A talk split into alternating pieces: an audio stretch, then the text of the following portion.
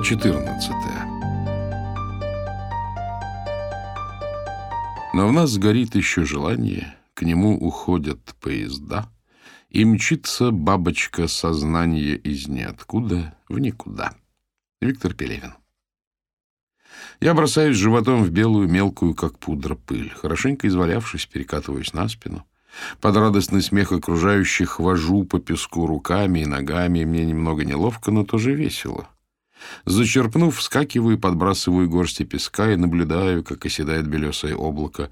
Мне вручают железный пруд, и я со всей дури бью в импровизированный колокол из газового баллона, подвешенного к пирамиде спаянных рельсов. «Welcome home!» Чувак в шотландской юбке обнимает меня и хлопает по спине. Чувствуется, что он сторожил, все знает и понимает. И хоть это странно несколько настораживает, тут искренне рады мне. Я бью еще и еще. Все вокруг орут и смеются. Пыль смывает первое смущение. Я прохожу через ворота, на которых тоже выведено «Welcome home», и двигаюсь вглубь. На билете адрес и карта раскинувшегося амфитеатром палаточного города Блэк-Рок-Сити — а на незанятой территории написано непонятное слово «плая».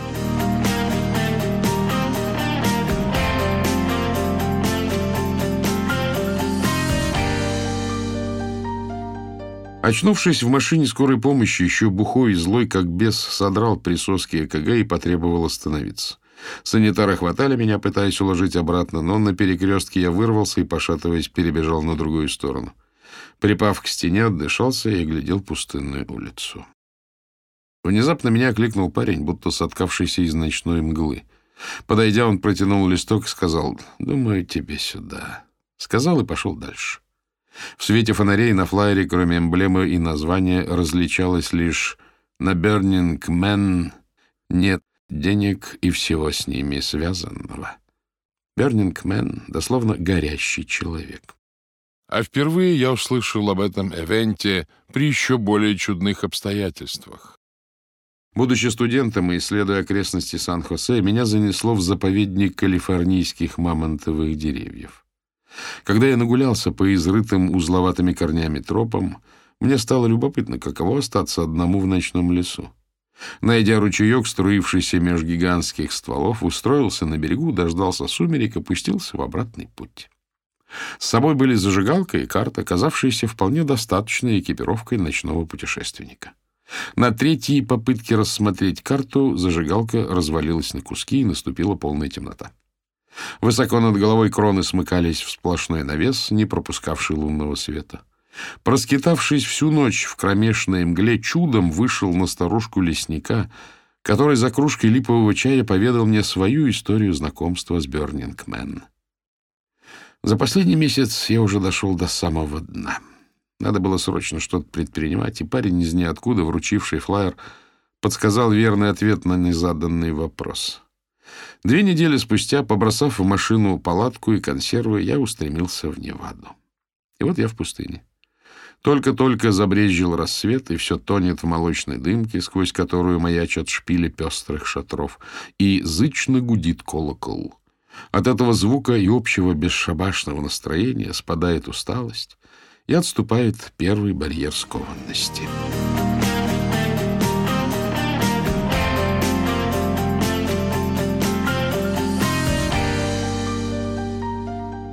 Едва я принялся оставить палатку, из соседнего лагеря выкатились несколько гавриков, облаченных в звериные шкуры, и предложили помочь. Казалось, они вот-вот бросятся обниматься, но я был еще не готов к такой всеобъемлющей любви и держал дистанцию.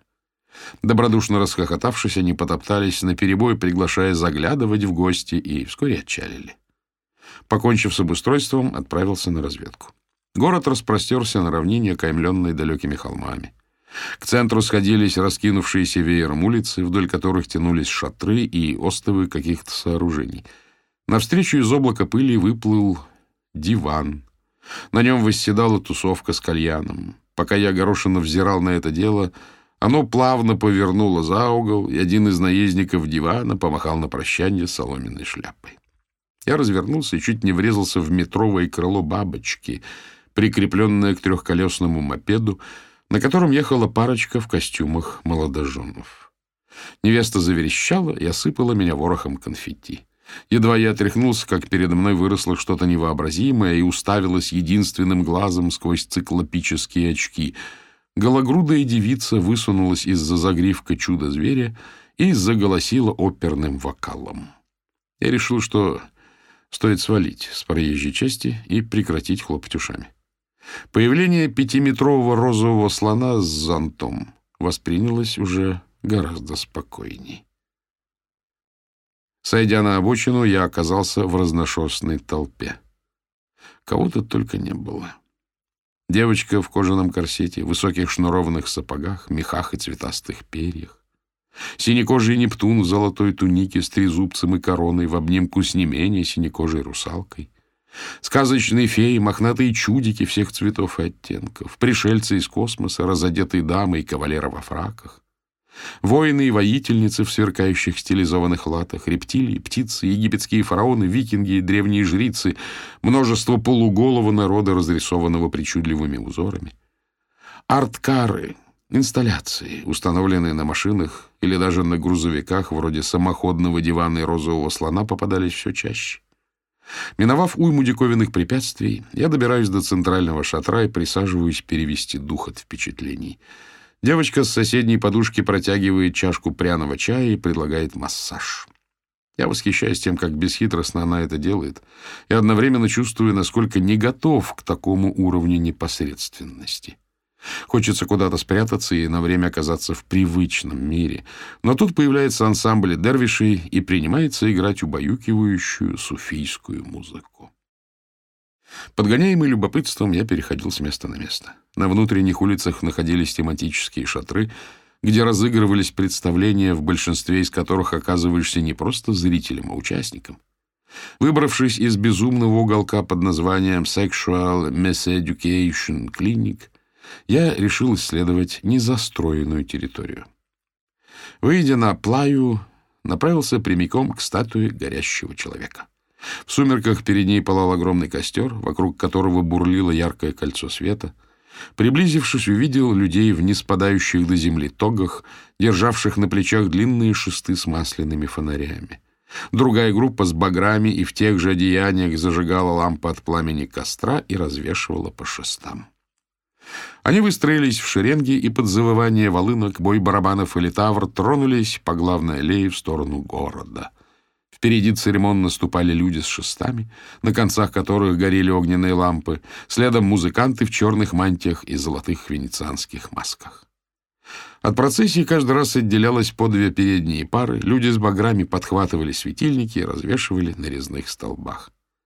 Волна пламени накатывалась на город. Достигнув его пределов, сверкающий поток вскипел, будто разбиваясь о прибрежные рифы, и растекся по улицам огненными ручьями.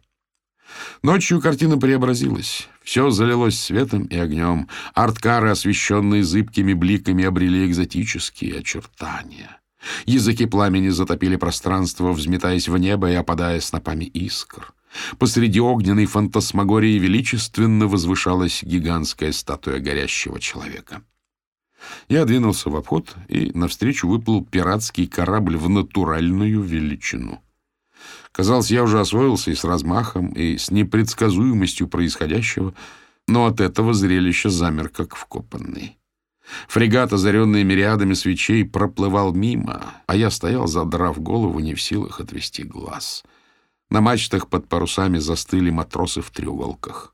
Флебустьеры пели, грудные голоса сливались в печальную, торжественную мелодию, от которой кожа покрывалась мурашками — Вернувшись под утро, пополнил запас воды и подкрепился. Спать не то что не хотелось. Сама мысль о сне казалась абсурдной. Единственное, что действительно мешало, это въевшийся во все поры песок. Я кое-как умылся из проезжавшей мимо цистерны и знакомым маршрутом направился к центру. Инсталляций стало гораздо больше. Некоторые сооружения еще не были достроены, несмотря на ранний час, работа кипела вовсю. Чувствовалось, что разгул нарастает, и ошеломляющие удары по сознанию сыпались со всех сторон нескончаемым потоком. Напившись пряного чая, я бродил по плае. Там повстречал крылатого дракона и железного осьминога, рукотворный смерч, ковер самолета исполинского буйвола, выползающего из земли. К полуночи вышел к храму, комплексу резных деревянных башен, соединенных подвесными мостами и несколько напоминающих пагоды.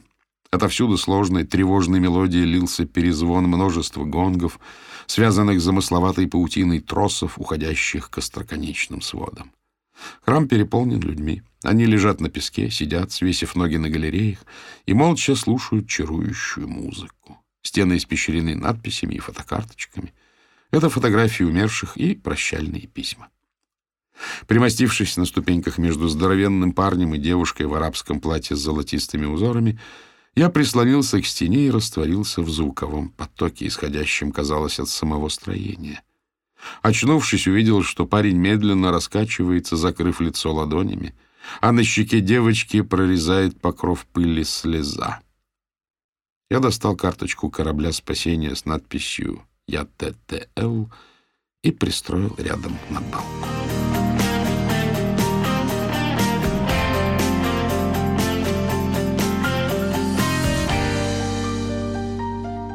На закате притащился Шурик. Утомленный долгой поездкой, он совсем не настроен на приключения. Мы в шатре соседей. Накормив и напоив нас, они отправились на вылазку в город, предложив присоединиться к ним. Но мой товарищ хотел лишь отдыха, да немедленно накуриться, и мы остались. Как-то затянулась моя депрессия. Я здесь побродил и понял, что жизнь прекрасна и даже удивительна. «Тебе нужна баба», — лениво кивает Шурик, потягивая вино со льдом. «Чем Ирис-то не подходит? По твоим рассказам вы идеальная пара». «Блин, ты опять за свое. Спать с коллегой — это моветон. Только офисного романа мне не хватало. Под бдительным присмотром Кимберли и на фоне истерика Риэля. Ну, не хочешь Ирис — не надо.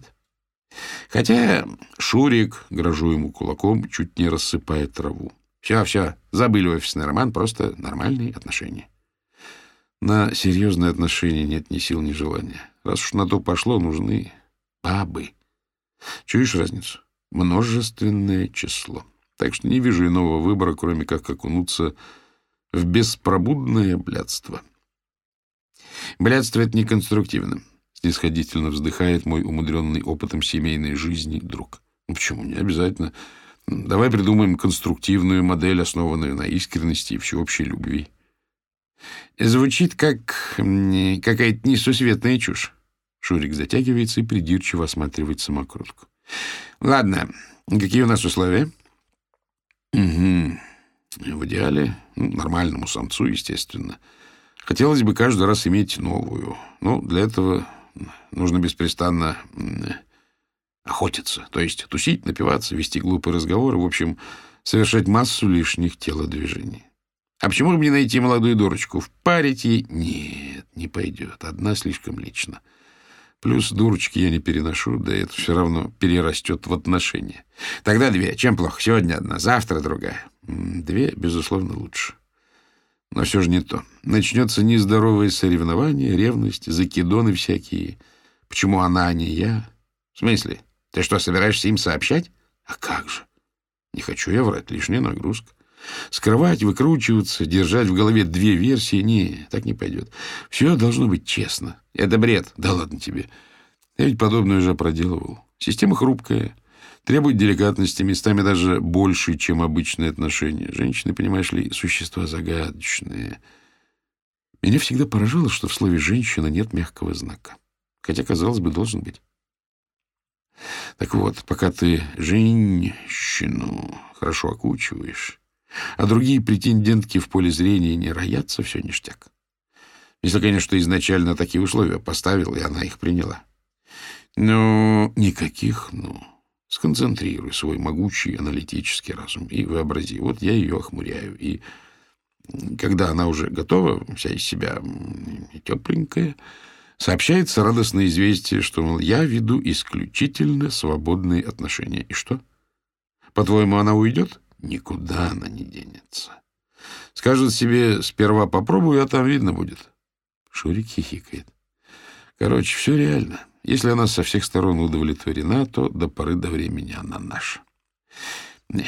То-то и оно, что до поры. Ты не отвлекайся. Он жестом подгоняет меня, требуя еще косяк. Да-да, не извольте беспокоиться. А до поры... И ладно, нужна ротация. Мы же в идеале хотим каждый раз новую.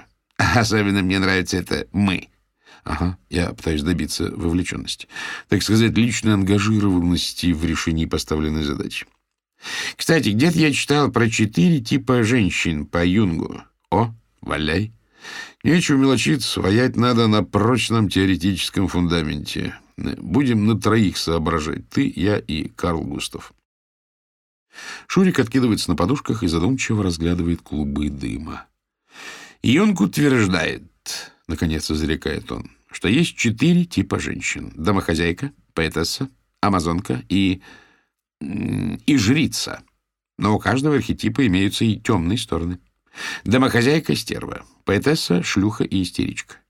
Амазонка, ну, амазонка — это само по себе, а жрица — ведьма, она же фурия. Красиво излагаете. Хотя четыре — это перебор. Я, само собой, половой гигант и все такое. Впервые слышен голос разума. Думаю, три. Три в самый раз. Никакого соревнования. Это тебе не та или это. Плюс... Отлично. Мы прям по юнгу и пойдем. Куда пойдем? Для твоей безумной конструкции надо по одной из каждого типажа. Для основы берем домохозяйку. Ой, не, домохозяйка — это скучно.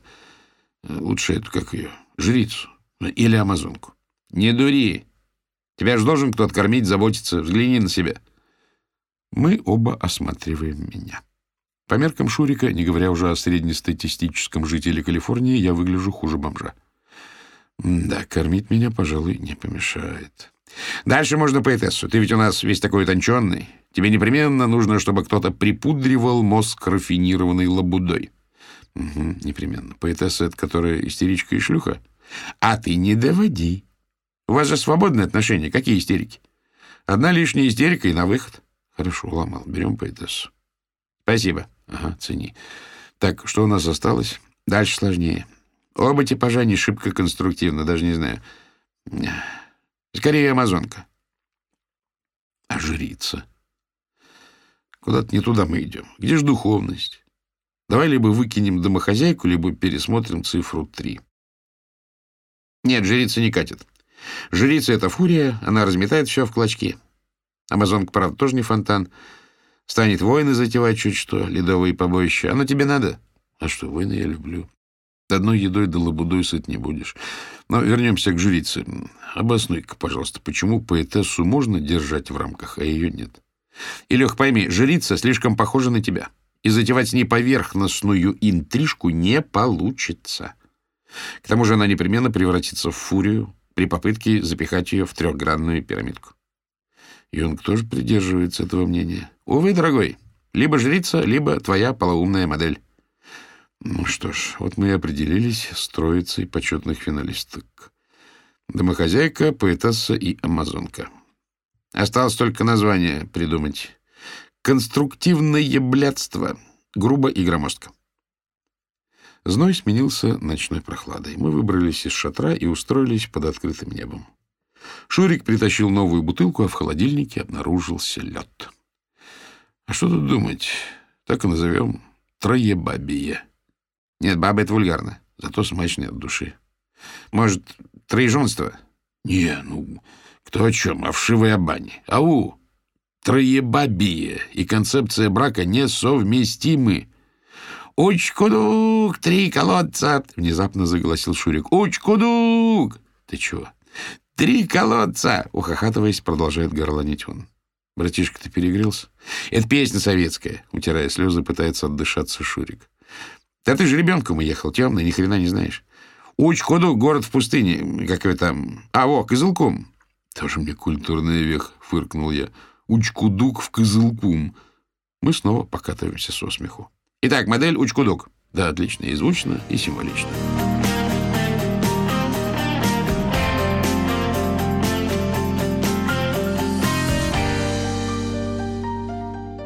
Ознакомившись с основными достопримечательностями, Шурик объявил, что ему пора. Собрался и уехал еще засветло, а к вечеру меня ждало новое знакомство. «Эй, странник, куда направляешься?» Я обернулся и увидел чудака с посохом в огромных клоунских ботинках и в турецкой феске на рыжей шевелюре. В целом дивный экспонат здешнего паноптикума. Его тоже звали Илья. Он осведомился, где находится кинотеатр. Интересно, что же происходит там, когда наяву творится такое. Мы двигаемся в путь. Темнота сгущается, время близится к полуночи, ветер усиливается и поднимает пыль. Вскоре мы оказываемся в сплошном тумане, настолько густом, что трудно различить пальцы вытянутой руки. Сквозь белесую поволоку проступают светящиеся полосы на куртке моего спутника, и больше ничего. Порывы ветра смешивают звуки в страннейшую какофонию. Дышать тяжело, пыль забивает рот, нос, глаза. Илья надевает повязку, закрывающую почти все лицо. У меня повязки нет, и, покопавшись в рюкзаке, он находит для меня такую же. Словно два аргонавта мы движемся сквозь мерцающее звездным светом плотное облако. Ориентиров никаких, ни статуи, видной со всех концов города, ни храма. Куда идти неясно, глаза соднят. Тут носят не обычные солнечные очки, а закрытые, плотно прилегающие к лицу, как у пилотов Первой мировой. Я полагал это данью местной моде, но теперь ясно, какой ошибкой было не запастись такими же. Поход превращается в пытку, но возвращаться поздно. В такой пылище лагеря не найти, да и отступать не хочется. Над нашими головами с ревом вспыхивает сноп огня. Илья, шедший впереди, попятился, я тоже отпрянул от неожиданности. Двигаемся дальше, и перед нами вырастает громадный светящийся богомол. Он перебирает шипастыми конечностями и то и дело шарахает в небо вспышками пламени. Потом натыкаемся на инопланетных существ. Здоровенные в два-три человеческих роста кошки нависают над нами. В центре прозрачный шар, внутри него маленькие кошки, замерев, смотрят на больших. От этого зрелища Илюха впадает в замешательство и достает компас. Мы крайне смутно представляем, в какой точке плая находимся, и компас не вносит особой ясности. Так, нам на северо-восток. Северо-восток? Илья удивленно озирается. Почему именно северо-восток? Звучит красиво. Аргумент вполне удовлетворяет его, и мы возобновляем странствие. После долгого перехода дорогу преграждает стена, идем вдоль нее, находим дверь, проникаем внутрь и оказываемся в лабиринте. Странно, еще вчера тут ничего не было, ни стен, ни дверей, ни кошек, ни богомола. Блуждаем причудливо извивающимися ходами, пока не добираемся до просторной комнаты. Стены усеяны рунами, пиктограммами и каббалистическими знаками. В центре фигура женщины-дерева из цветного стекла. Ее руки-ветви простираются над стенами, в углу кружком сидят люди и медитируют. Мы принимаемся искать выход, долго плутаем, путаясь в развилках и тупиках, и, выбравшись, оказываемся совсем не там, откуда вошли. Илья тотчас выуживает компас, бродит, уткнувшись в него, пока не обнаруживает приземистую палатку, натянутую вокруг березового ствола. «Иди, глянь!» — выкарабкавшись, кивает Илья с довольно обалдевшим видом. Я лезу внутрь и вижу вбитый в землю колышек и привязанную к нему тетрадь. Открываю и листаю испещренные рисунками страницы, пока не дохожу до разворота с надписью крупными русскими буквами «Счастье для всех даром, и пусть никто не уйдет обиженный». От доносящегося отовсюду многоголосого гула, разрываемого ударами ветра, выведенные от руки слова обретают некий сакральный смысл.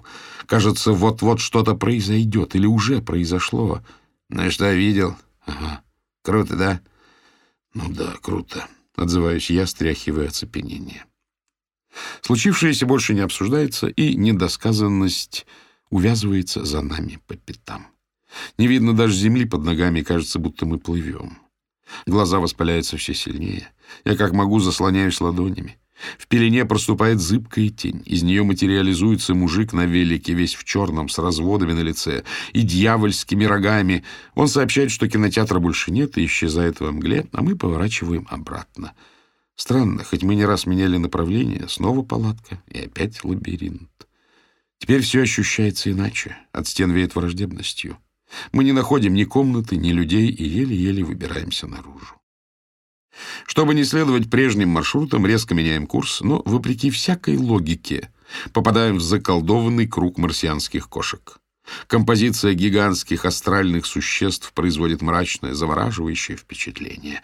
Я чувствую себя чужаком, ставшим свидетелем зловещей мистерии. Усталость и слезящиеся глаза довершают картину, и делается совсем не по себе.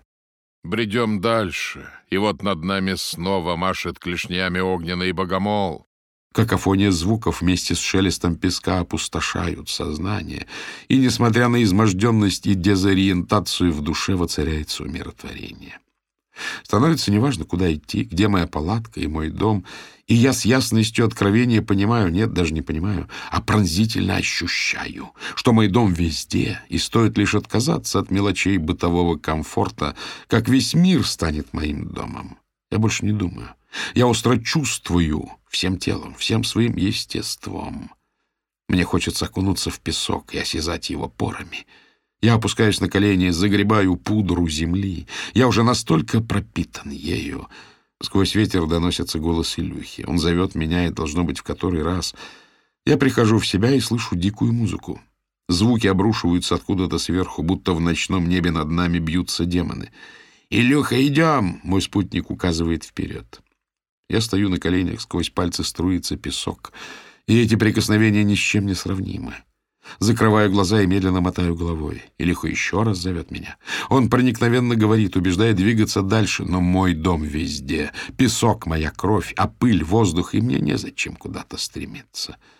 «Ну, я пойду?» — спрашивает он, как бы ища разрешения оставить меня одного посреди пустыни.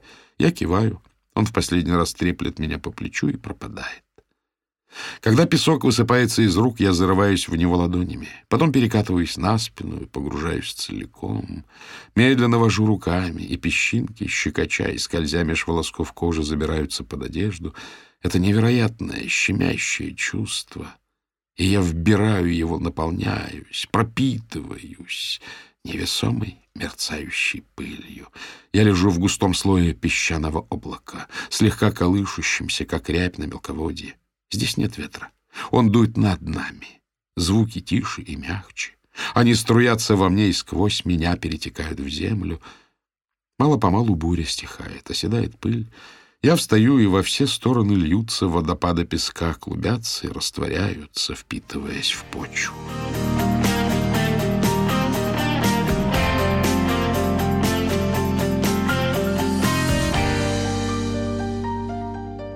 Мерно стучат колеса далекого детства. Мимо проплывает березовая роща. Лязгая стыками вагонов, электричка прибывает на конечную и замирает.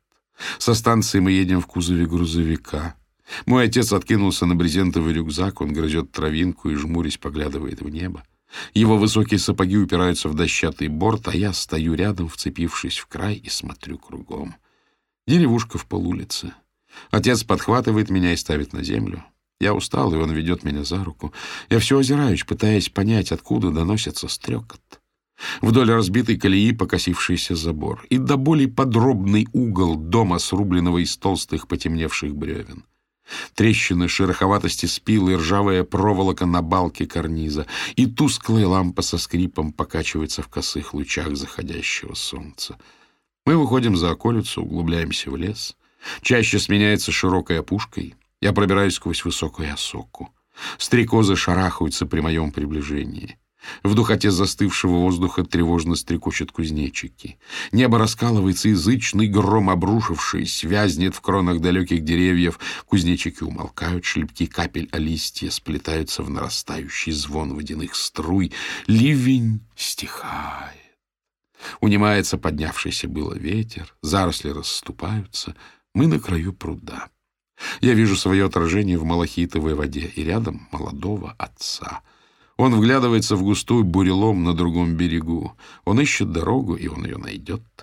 Робко пробуя оцаревшие смычки, издают короткие трели кузнечики, а я замираю и смотрю на застывшую гладь, смотрю, боясь шелохнуться.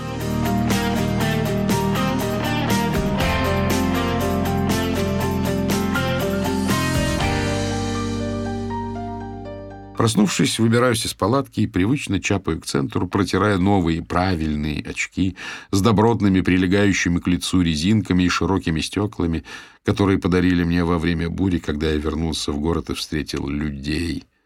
Задолго до начала церемонии сожжения статуи народ со всех концов стягивался к центральной площади. Выступление факельщиков сменилось коротким затишьем, и ночную мглу разорвал свист фейерверков. Громадные ручища горящего человека начинают вздыматься, и по толпе пробегает восторженный ропот. Гул усиливается, и когда фигура замирает с поднятыми руками, новый сильнейший залп заволакивает свободное пространство. Мириады искр взмывают ввысь, и многотысячный вопль сливается в протяжный ликующий рев. Гремит тревожная насыщенная музыка, и петарды нескончаемым потоком устремляются в небо, заполняя его ослепительным заревом. В беснующейся массе людей возвышаются арткары, будто сказочные чудища, явившиеся на шабаш. Свист, крики и музыка сплетаются в нарастающий рокот. Основание постамента обволакивает всполохом. Огненные шары рвутся вверх, набухают и лопаются. Равнина озаряется светом. Ошметки пламени разлетаются в стороны, и на фоне звезд вновь вырисовываются вырисовывается фигура горящего человека с простертыми к небу руками. Вспышки вновь и вновь окутывают статую, и языки огня саламандрами карабкаются по брусьям пьедестала. Все умолкают и завороженно смотрят, как пылает символ нашего братства — Обуглившаяся балка с хрустом срывается вниз. Снова поднимается гомон, и толпа принимается вытаптывать общий ритм. В небо взвиваются десятки искусственных смерчей и, змеясь, пляшут с нами вокруг пылающего человека. И когда, охваченные огненным шквалом, последние обломки рушатся вниз, рев пламени и грохот смешиваются во всепоглощающий пронзительный звук — мы племя, сплоченное экстатической пляской. Первобытное животное опьянение обрушивается на плотины сознания и разносит их в щепки. Я окунаюсь в забытье и тону в нем. Столб пламени высится над головами, почва гудит от нашей поступи. В воздух, клубясь, взметается пыль и превращается в плотную завесу, будто во время песчаного шторма. Природа внемлет голосу стаи, и огонь бушует в каждом из нас. Слившись в единую первобытную стихию, мы порождаем бурю. Пустыня дрожит под нашими ногами, и земля отбивает нам ритм.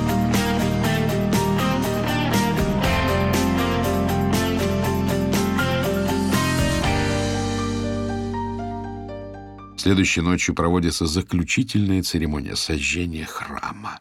Это происходит совсем иначе, без криков и воплей. Пятьдесят тысяч человек молча смотрят, как огонь поглощает святилище. Медленно расползается, охватывает внешнее кольцо башен и, прибиваемый ветром, взбирается на центральную пагоду. В тишине далеко разносится гул прожорливого пламени и треск ломающихся брусьев, от которого почти физически больно. В глазах слезы, а в них блики огня. С лиц, будто озаренных внутренним светом, спали маски, и цветок на пиджаке парня рядом со мной выглядит как медаль, а я бы каждому вручил орден за то, что они прошли этот нелегкий путь и создали то, о чем я даже не мечтал. Они свои. И какое счастье, наконец, повстречать столь близких по духу людей. Они приняли меня таким, как я есть, в песке и пыли, с моим скептицизмом и комплексами. Приняли, отогрели — подарили счастье и надежду. Мне хочется остановить время и остаться тут. Я стараюсь запечатлеть в памяти эти лица, смотрю и не могу насмотреться. Рядом тихонько поют, а там кто-то чуть слышно читает стихи, и у меня в горле застрял комок. Но это слезы благодарности. И я не дам им пролиться, я заберу их с собой. Сегодня сгорает мой корабль спасения, но я обрел нечто большее, нечто, что пока еще не до конца понимаю и что только предстоит осмыслить.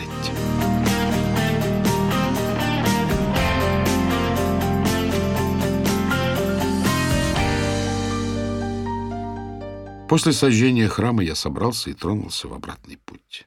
Выбравшись на автостраду, остановился на заправочной станции — и первым делом вода, проточная, холодная, в неограниченных количествах вода. Я умылся и прополоскал глаза, потом наелся, напился сладкой шипучей дряни и сижу, а передо мной заправка во всей своей омерзительности, стойка с промасленными резиновыми шлангами, леповатый козырек, кричащий рекламный щит и закусочная с навесом из синтетического волокна. Все искусственное, ровное и тупое, в смысле с пухлыми обтекаемыми краями. Только сейчас я начинаю осознавать происшедшее — Я подобен рыбе, которую с рождения держали в продезинфицированной воде. И вот меня достали из тесного аквариума и выпустили в океан. И я понял, что такое плавать, и что такое простор и свобода. Я и о море-то уже не мечтал, а о существовании океана вообще не догадывался. И я растворился в таком естественном, но давно забытом чувстве свободного плавания, а теперь снова чую знакомый вкус хлорки, и мне тошно. Как жить дальше в этом мире?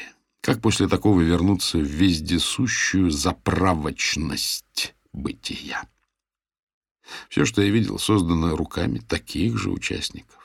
Эти конструкции строились месяцами и стоили немало времени, усилий черт подери, денег.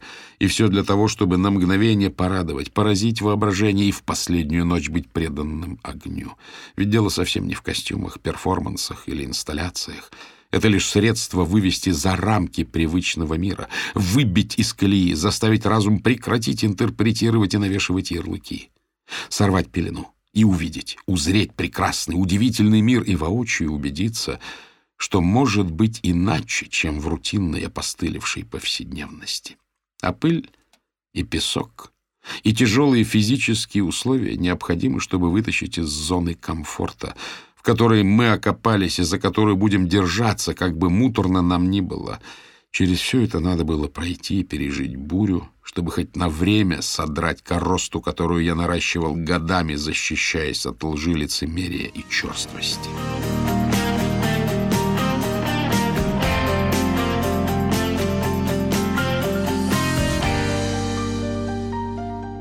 Поздним утром на подъезде к Сан-Хосе останавливаюсь перекусить и попадаю в торговый арт-центр. Там пасторальная атмосфера, повсюду натыканы фикусы в катках, а на стенах картины безруких художников. Кто покупает такой хлам, неясно. По павильону чинно променадятся пенсионеры, подолгу пялятся на эту, с позволения сказать, живопись и перешептываются, делясь впечатлениями. И в этой юдоле мещанского благолепия я в салатовых шароварах, оранжевой майке и с глазами на лбу. Ввиду недельного недосыпа, отходника от фестиваля и ночи за рулем, мои реакции резки и утрированы. Чувствуя это, я пытаюсь себя сдерживать, отчего должно быть выгляжу еще комичней. Высматривая подходящую забегаловку, валюсь в кресло и запрокидываю голову. «Я хочу завтрак!» — взбудораженно вскидываюсь я, завидев официантку. «Погоди!» Стройная негритянка смерила меня взглядом. «Видишь, я тут...» В ее руках поднос с корзинками сахара, салфетками и какими-то штучками. «А, ну да», — отзываясь тоже неадекватной бодростью. «Но я уже хочу». Ага, они только открылись. Проявляю я чудеса проницательности, не сводя глаз с официантки. «Ты что, из Бёрнингмен?» — выдает она, закончив обсахаривать столы. Я ошарашенно озираюсь, как Штирлиц, которого Мюллер поздравил с Днем Красной Армии. Она высокая, с короткой стрижкой. На эту тему у меня особый фетиш. В грации женщин с короткими волосами больше свободы и изящества. У них не формируется привычка при каждом повороте головы думать о своей гриве. Привычка, придающая пластике движений некую скованность и манерность. Правда, в ответ на эту теорию Шурик заявил, что я латентный гей. При появлении завтрака я на некоторое время забываю обо всем. Потом она убирает со стола, а я заказываю двойной эспрессо. Рядом степенно расхаживает голубь, а она нравится мне все больше и больше. Никакой косметики. На тонких запястьях по элегантному браслету, в ушах в тон им точечки сережек. «To go?» — спрашивает она. «Нет, я на тебя еще полюбуюсь». Я прикидываю несколько вариантов вступительных фраз и решаюсь. Как бы ты поступила, будь это сценой в современном романе? Главный герой заваливается позавтракать в хмелю после Бернингмена, а тут ты, то есть героиня. У нее только начался рабочий день, и на тебе он выдает эту реплику. И... Она несколько замешкалась. «Предположим, он тебе нравится», — припечатываю я. «И ты, в принципе, не прочь». Она выдерживает паузу, пристально разглядывая меня. Я вызывающе улыбаюсь. «Это у тебя такое начало романа?» — произносит она скептически. «Нет, почему? Скажем, середина». «А герой стал быть писатель?» Чувствуется, что ей не терпится сбить с меня эту самодовольную спесь. В каком смысле? Наш герой художник, он творит в широком понимании. Старается, чтобы каждое действие, любой поступок был... Не... Я изображаю витиеватый жест. Проникнут творческим вдохновением. И что эта сцена войдет в роман? Вопрос в том, способна ли героиня сделать достаточно сильный ход.